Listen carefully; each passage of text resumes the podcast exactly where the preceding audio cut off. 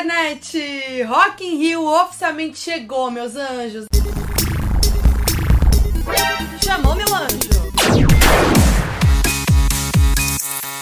Esse momento veio porque essa edição marca o retorno do Rock in Rio depois do festival ter sido cancelado ano passado por conta da pandemia, né? Então, gente, o clima foi de muita comemoração e reencontro e foi lindo. E ó, mesmo com chuva, mesmo com frio, mesmo com tudo, o público e os artistas entregaram grandes momentos e como a gente bem sabe, se tem festival, tem bafo e é isso que eu vim trazer aqui para vocês, meus anjos, que eu não tô aqui à toa. Então cata sua pipoquinha e vem saber os maiores bafos que rolaram no primeiro fim de semana do Rock in Rio 2022.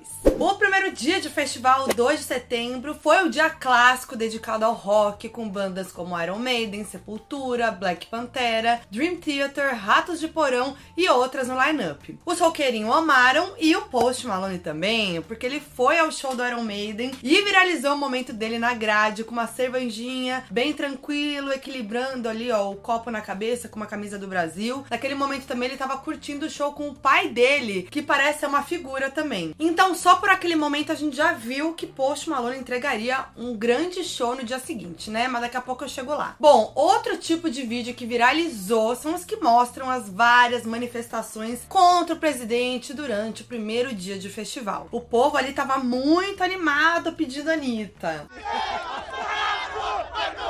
As manifestações políticas também rolaram nos palcos, claro. A banda americana Living Color, por exemplo, protestou a favor da democracia e do voto enquanto tocava a música Wall. A banda dedicou o show a Marielle Franco e xingou fascistas no palco, ó.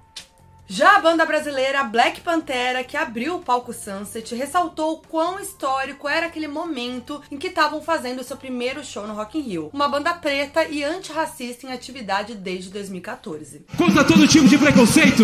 Eles também comemoraram que tinham três bandas pretas no dia do hardcore. Living Color e a banda Devotos, que fez uma participação no show do Black Pantera. Realmente foi um dia histórico. Bom, o sábado foi marcado pela presença do rap, funk e eletrônico no Rock in Rio, com artistas como Alok, Post Malone, Racionais, Xamã, Papatinho, Marshmallow e vários outros. Bom, vamos começar pelo show do Papatinho que abriu o palco Sunset. Ele convidou Lennon, MC Carol e Hariel, só os mais mais ali, ó, para fazer o show com ele. O show foi incrível e eu amei demais o Rock in Rio inteiro cantando.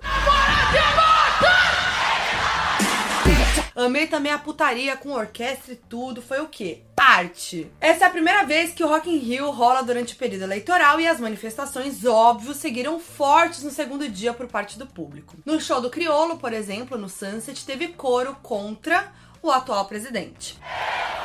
Muito amor, o Xamã também fez um show no palco Sunset e convidou o Bro MCs, um grupo de rap indígena, além de Major RD. Ele também homenageou Charlie Brown Jr. cantando Céu Azul. Hoje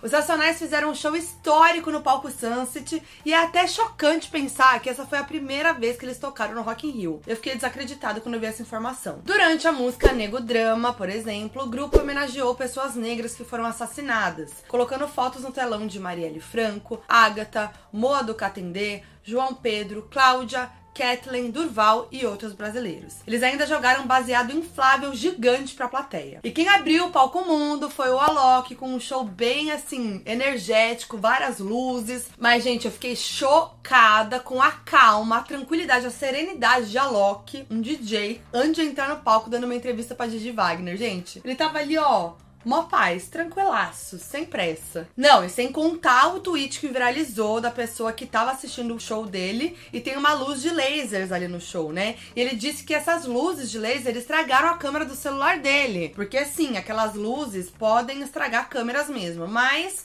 o próprio Alok fez um vídeo no TikTok desmentindo, porque sabendo que as luzes podem estragar as câmeras, ele só aponta esses lasers para cima. Ou seja, é impossível ter estragado a não ser se alguém tivesse passando ali pela tirolesa, entendeu? É isso aí. Fake news. Mas, gente, eu vou voltar e falar da calma de Alok, gente, porque até ele fazendo um vídeo no TikTok rebatendo uma pessoa que falou isso daí, uma fake news, segundo ele, ele tá o quê? sereno, na paz. Bom, depois de Aloqueira, veio ele, o maior TikToker da música, Jason Derulo, que óbvio, como um bom TikToker que ele fez. Dançou muito e ainda ao som do hit Ai Preto, de Lennon, Biel do Furduncinho e Bianca. É claro que ele ia escolher uma das músicas mais bombadas do TikTok pra botar ali no palco, né, do Brasil. Ele também trouxe vários outros hits do TikTok pro palco, porque olha, se teve alguém que se favoreceu aí com o TikTok e que soube usar, foi o Jason Derulo. Ele também trouxe o filho Jason King, de um ano, pro palco. E falando em Biel do Furduncinho, a gente já sabe que ele vai participar do show da Camila Cabello no próximo fim de semana. Vai ter show da Camila no dia 11 e ela convidou o Biel do Furduncinho, então vai ser tudo. Mas ó, sobre o Jason Derulo ainda, o melhor foi que antes de se apresentar no Rock in Rio, ele se encontrou com quem? Narcisa. E eles gravaram um vídeo, gente, foi uma loucura, segundo a Narcisa, ou um grande surto, na minha opinião. Porque assim, o vídeo é um caos, é um surto, a Narcisa rindo sem parar, ele sem entender nada, aquelas coisas. Outro que soube agradar os brasileirinhos aqui no Rock in Rio foi o DJ Marshmello. Ele se apresentou no palco mundo e do nada ele mandou um funk proibidão no meio do set, a música Atura ou Surta 2 do MC GW.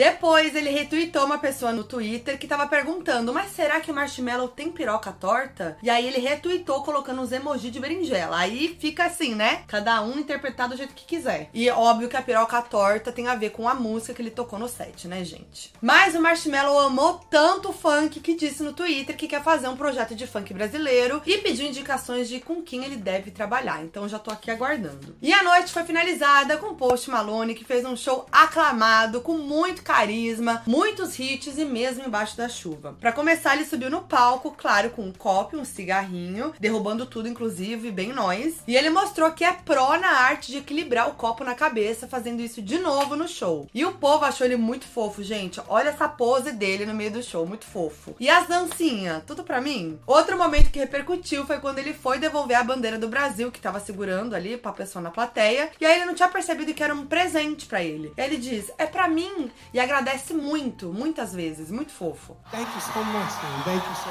much. Aí teve um cantor brasileiro e fã do Post Malone, o Theo Kant, que subiu no palco. Ele tava segurando um cartaz em que ele pedia para cantar a música Stay junto com os Post, e aí o Post atendeu o pedido como um cara muito acessível que ele é, né? E gente, o Post tava tão animado que ele até escorregou, porque tava chovendo muito ali no palco, e caiu com a bunda no chão, logo levantou como se nada tivesse acontecido. E deu pra ver também que ele se emocionou com o público, falou que quer voltar mais vezes pro Brasil. É porque é isso, gente. Nós somos os melhores do mundo sim, entendeu? Tanto que ele desceu para falar com a galera ali na grade, todo humildão. Lembrando que o Post já veio pro Brasil no Lollapalooza 2019, inclusive chamou o Kevin O'Chris pro palco, fez todo um funkão ali no palco. E o Post, assim como no show do Lollapalooza, quebrou um violão de novo no palco também do Rock in Rio. Tem essa coisa, né? Sei lá, de rockstar, festival e tal. E cara, esse foi o terceiro show que eu assisti do Post, eu fui no Lola. Eu vi assim, no Lola ainda vi meio mais ou menos, que eu tava trabalhando ali, então foi mais difícil de assistir. Eu vi em Cannes também, chique, mas quem me acompanha no Instagram já sabe disso, que eu mostrei tudo. E vi agora no Rock in Rio. E ele sempre aquela mesma pessoa, muito carismática, muito fofo, muito divertido. E é um show muito gostoso de assistir. Realmente é uma festa, assim. Vira uma festa o show dele. E para mim, o show dele do Rock in Rio foi um dos grandes destaques desse primeiro fim de semana. Ah, e nos bastidores também ele curtiu horrores, como sempre. Ganhou uma camisa do Flamengo que ele já logo usou. Jogou beer pong. Inclusive, essa foi a exigência de camarim dele, né? Lembra que eu falei aqui no Bafos do Mês? Então, muito que bem, ele tava lá jogando. E pelo que deu pra perceber, ele curtiu muito o Brasil, tava sempre lá vestindo a camiseta do Brasil, atendeu os fãs com muito carinho, curtiu o hotel, tomou caipirinha, fez festa. Enfim, gente, Post Malone muito brasileirinho sim. E domingo teve bafo atrás de bafo. Gente, dia pop é assim, sempre rende bafo, né? Pra começar, Matue chegou levando a cultura do skate pro palco Sunset. Rolou uma pista de skate com skatistas mesmo fazendo manobras ali ao vivo. E além disso, ele chamou Pinguim e Heitor, do Charlie Brown Jr., pra ficarem na bateria e no baixo durante o show. Ele ainda homenageou o Chorão, o Charlie Brown, com fotos deles no telão e cantou Céu Azul do Charlie Brown Jr., porque a banda é uma grande referência pro Matue. Tão natural quanto a luz do dia.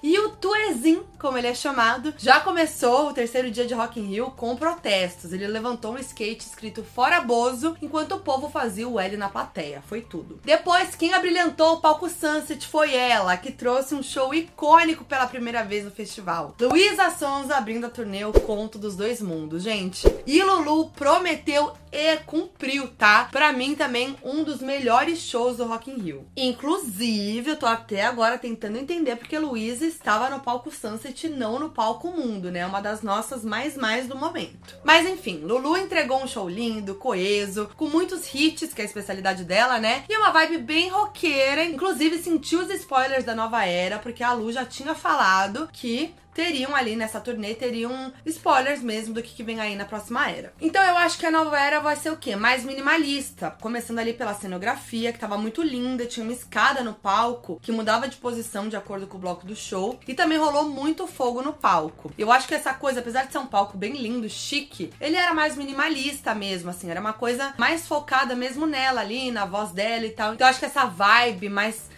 sombria, mais minimalista vai estar na nova era. E o fogo traz essa coisa rock, né? Inclusive a Lu usou três looks todos all black. Primeiro com um todo de couro, depois um look com sobretudo preto e por fim um top com saia. E segundo a Lu em entrevista ao Pure Break nos bastidores do show, a ideia foi trazer as eras de look que ela usou durante o último ano. Faz um tempo que a Lu tem se vestido dos pés à cabeça ali, né, no, nos shows dela, sem deixar o corpo muito aparente, para contradizer quem diz que o show dela é só bom porque ela mostra a bunda, nas palavras dela. Mas ela também usou uma coisa mais sexy, como a saia o top, e ela disse que fez isso para mostrar que as mulheres podem ser boas no que fazem, mostrando o corpo ou não. E ela abriu o show com interesseira, e na parte que ela disse, vocês vão lembrar de mim, ela cantou com uma voz tão potente, tão feroz, como diz, lembraram, né, meus anjos? Olha eu aqui.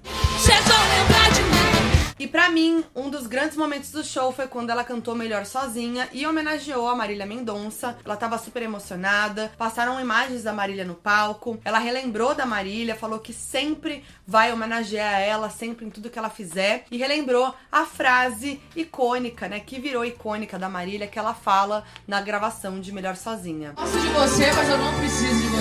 Bom, Luísa cantou 1 de julho, uma música composta por Renato Russo e gravada por Cássia Eller e Legião Urbana. Sou fera, sou bicho. E eu acho que isso também foi um spoiler da nova era, já que ela tinha postado um tweet recentemente falando pros fãs ouvirem músicas antigas brasileiras para entenderem o raciocínio dela. E a ref do rock não parou aí, tá? Que a gata entregou um solão de guitarra no palco, foi incrível. Acho que ela pode trazer mais isso aí na nova era, ela mesma tocar instrumentos de repente. A banda dela também, não sei se vocês repararam, mas estava maior do que o normal, com mais elementos, mais metais, então também trazendo esses momentos mais fortes ali para acompanhar o vozeirão da Luísa. E algo muito especial desse show foi a participação de Marina Senna, né? Que ela cantou junto com a Luísa. Ah, em um dos interlúdios do show, a Lu colocou uma frase da Madonna que diz: Pobre é o homem cujos prazeres dependem da permissão do outro. Totalmente autoexplicativo, né? Inclusive nos interlúdios que ela colocou no show, a gente via imagens no telão dela e nessa pegada mais minimalista também, sem maquiagem, mais crua mesmo, que eu acho que pode ter tudo a ver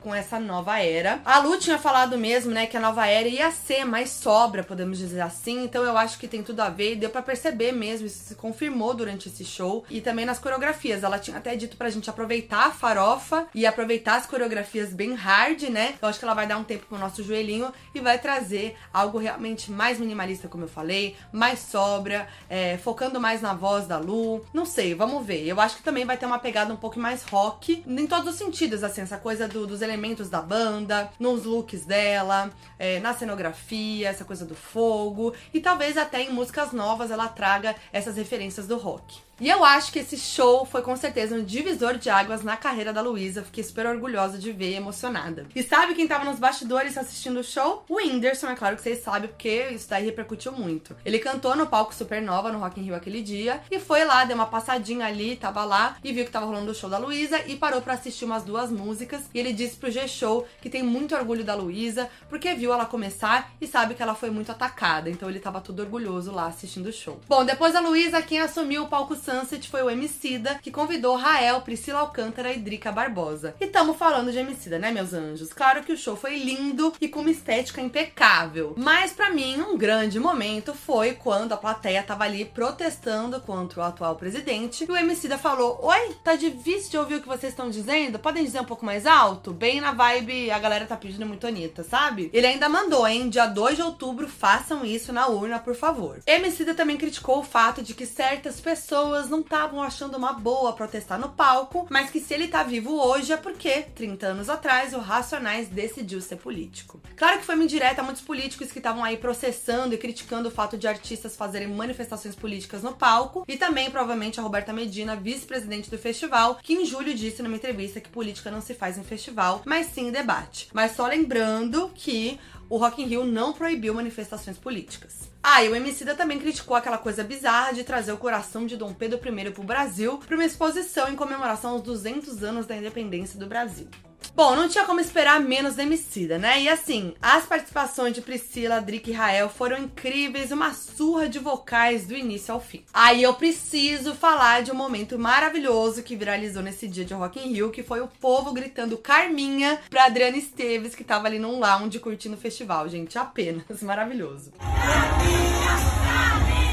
Bom, agora indo pro palco mundo, quem abriu foi o J Quest, que substituiu o grupo Migos, que cancelou a participação no, no Rock in Rio. E o J Quest cantou ali os seus hits clássicos e eles também aproveitaram para protestar contra a negligência em relação à Amazônia e a importância de preservar a floresta. E quem brilhou demais no palco mundo foi a nossa imperatriz Isa, que lançou o EP 3, com três músicas novas no dia 3 de setembro, um dia antes do show no Rock in Rio e o dia do seu aniversário. E o EP ainda veio com um curta-metragem lindo. O EP traz as músicas Mole, Mó Paz e Droga, que, segundo a própria, simbolizam as três fases de um relacionamento: individualidade, paixão e desencontro. Com você, mó paz, com você, mó... E olha que histórico. Isa foi a primeira artista negra brasileira a comandar um show no palco mundo. Demorou, né? Demorou bastante. O palco tava lindo, com uma cenografia assim que trazia arcos e um telão com imagens lindas. Ela trocou de look cinco vezes e iniciou a performance com uma roupa com 80 mil cristais que custou 29 mil reais. Inclusive, ela começou o show lá debaixo do fosso e isso foi muito representativo porque em 2011, antes da fama, a Isa tava ali na plateia assistindo ao show da Rihanna. Ela inclusive colocou a foto desse dia no telão do palco mundo mundo. E lembrando que em 2019 ela fez um show no palco Sunset. E é isso, né, gente? Aquele ditado: acredite nos seus sonhos. Outro momento muito emocionante foi quando Isa chamou a sua mãe no palco, que tocou piano enquanto ela cantava um medley de No Woman No Cry do Bob Marley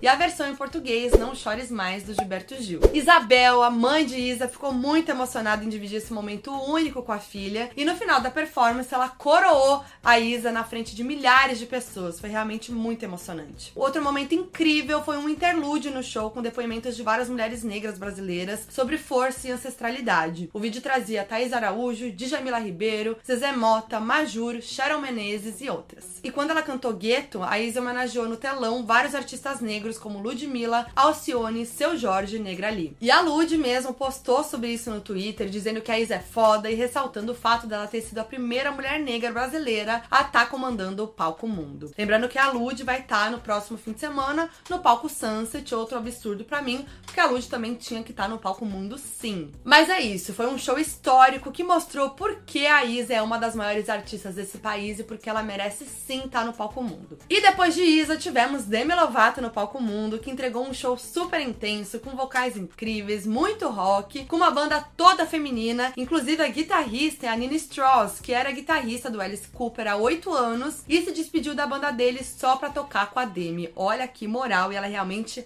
é um show à parte. E olha assim, eu sou muito suspeito para falar, porque eu estou muito fã dessa nova era da Demi, de Holy Fuck, mas o show foi incrível, assim como o show de São Paulo que eu assisti também. Ela até trouxe de surpresa Royal and the Serpent pro palco para cantar Eat Me, parceria das duas no álbum Holy Fuck.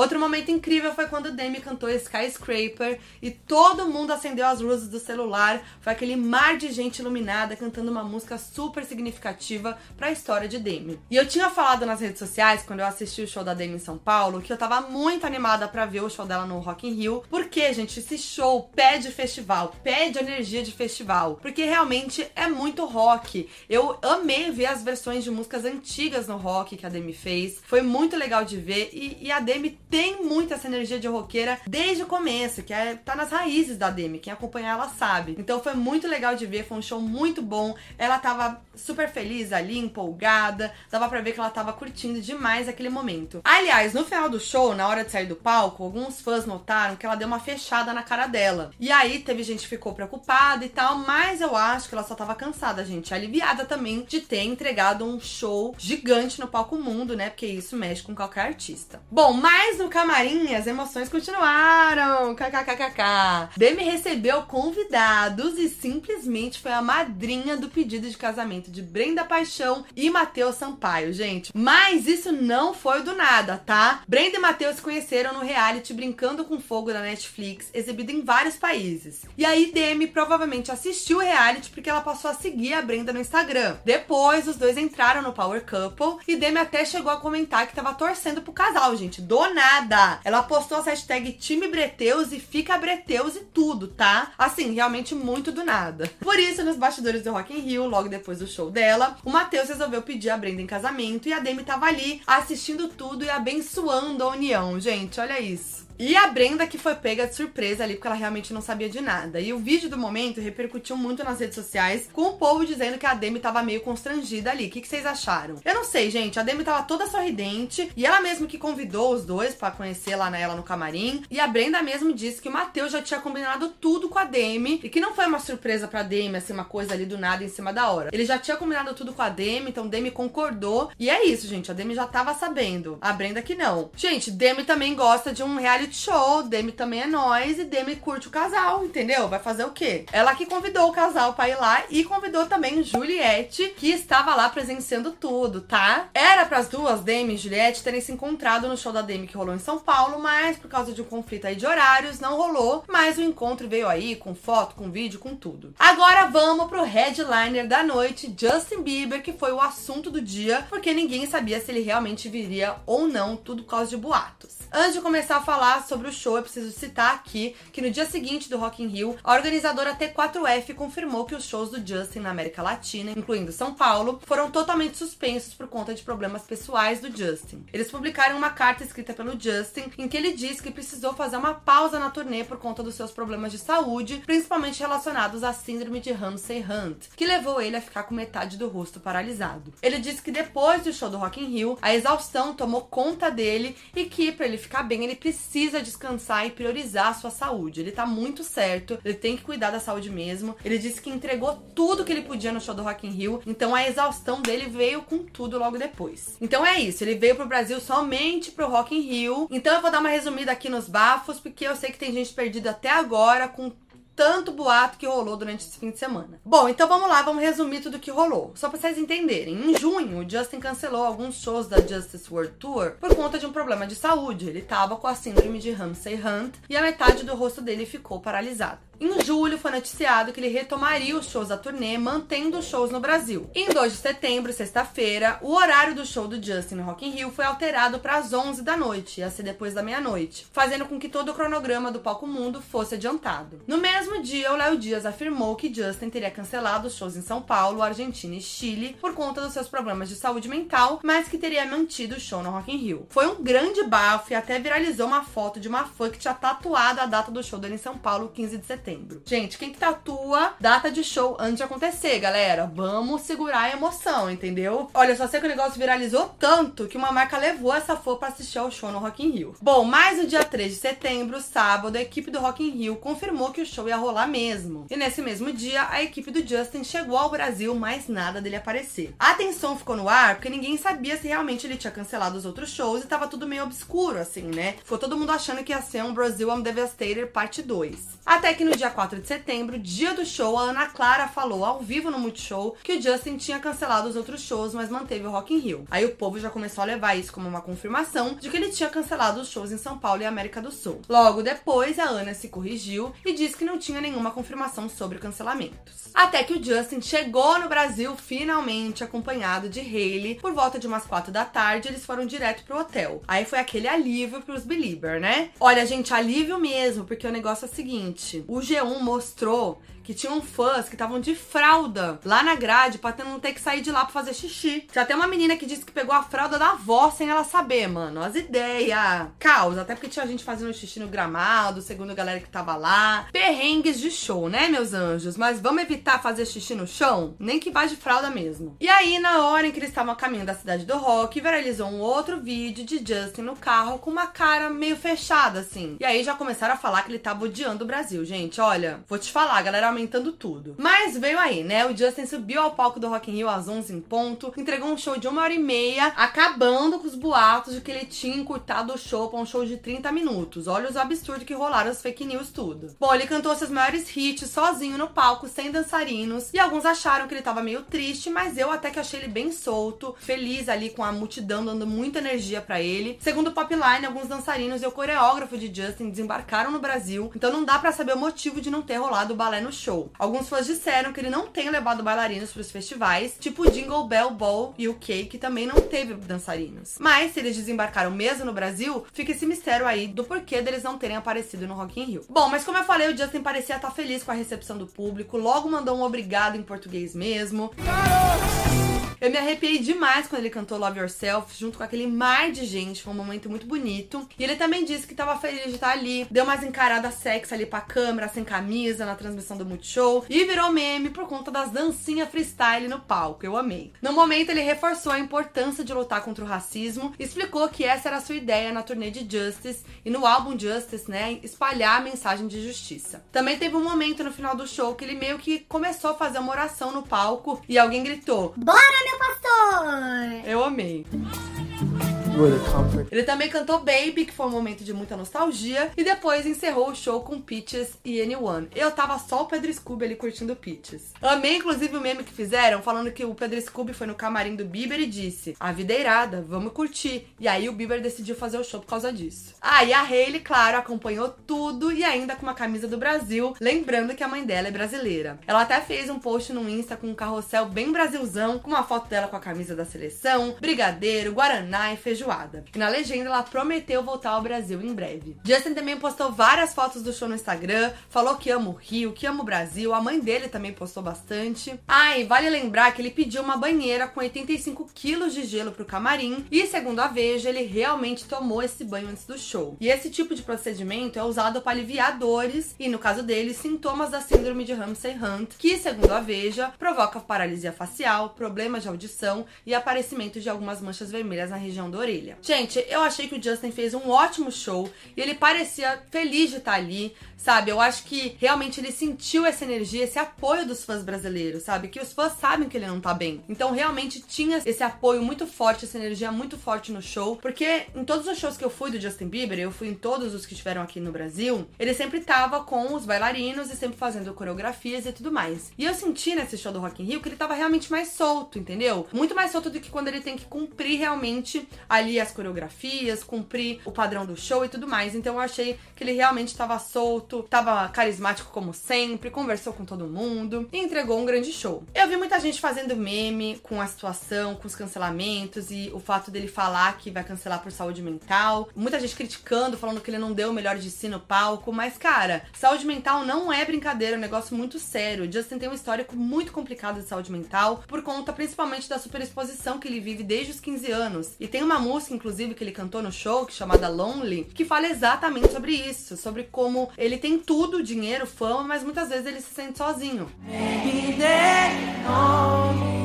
E ele ainda canta em Lonely que todos conhecem o seu passado, viram ele doente, mas não ligam. E até hoje julgam as coisas que ele fez quando ele era uma criança idiota. Lembrando que ele atingiu a fama mundial aos 16 anos. Isso é muito louco, né? E essa parte de Lonely, inclusive, foi muito linda no show. Eu indico também a linha do tempo que eu fiz sobre ele aqui no canal, que eu falo bastante sobre a história dele. E é sempre muito importante a gente respeitar os artistas e lembrar, obviamente, que são pessoas ali. Ninguém é máquina em cima do palco, sabe? Não é tudo por dinheiro, não é tudo por fama. Então a gente precisa respeitar, a gente precisa entender as situações e entender o contexto também, né? Bom, e como eu disse, a T4F confirmou que os shows em São Paulo foram suspensos, então a gente vai aguardar aí pra ver se esses shows vão ser remarcados ou cancelados mesmo. E depois do show do Justin, só pra encerrar, rolou um after com Pedro Sampaio e João Gomes. E deve ter sido um momento muito incrível pro Pedro, porque na entrevista que eu fiz com ele em dezembro de 2019, ele comentou que um dos seus principais objetivos era tocar num grande festival e até disse que achava que Rock in Rio seria meio difícil. Cara, eu quero tocar muito num festival grande, assim, tipo. Rock in Rio eu sei que é difícil, mas Aí corta pra ele no Rock in Rio agora em 2022, então é muito orgulho. E João Gomes também nem se fala, né? Os dois tocaram e cantaram seus maiores hits e o João agradeceu Luiz Gonzaga por abrir portas para artistas nordestinos e cantou um trecho de Que Nem Giló, a capela. Foi muito lindo e foi a primeira vez do Piseiro no festival. Mas é isso. Um beijo da Anitta. Mentira. Tô viciada em falar isso, gente. Eu tinha que falar aqui. Mas ó, vamos ver o que vem aí no segundo fim de semana do Rock in Rio, que promete, porque vai ter show de Dua Lipa, Megan Thee Stallion, Coldplay, Camila Cabello, Ivor Lavigne, Gloria Groove, Ludmilla, João e muitos outros. Vai ter Jessie J também, que já tá no Brasil. Ela deu uma adiantadinha. Será que ela vai curtir aqui no Brasil? Tamo aqui de olho. FBI sempre de olho. Se rolarem muitos bafos, eu faço aí uma parte 2, né? Sobre o Rock in Rio, sobre os maiores bafos do segundo fim de semana. Já deixe seu comentário falando o que, que você acha, se você quer esse vídeo. E lembrando que além do vídeo no YouTube, esse conteúdo que eu gravei aqui também tá disponível em todas as plataformas de áudio no meu podcast chamado Foquinha FBI. E lembrando também que eu tô trazendo os grandes bafos aí do Rock in Rio no meu Instagram, no meu TikTok,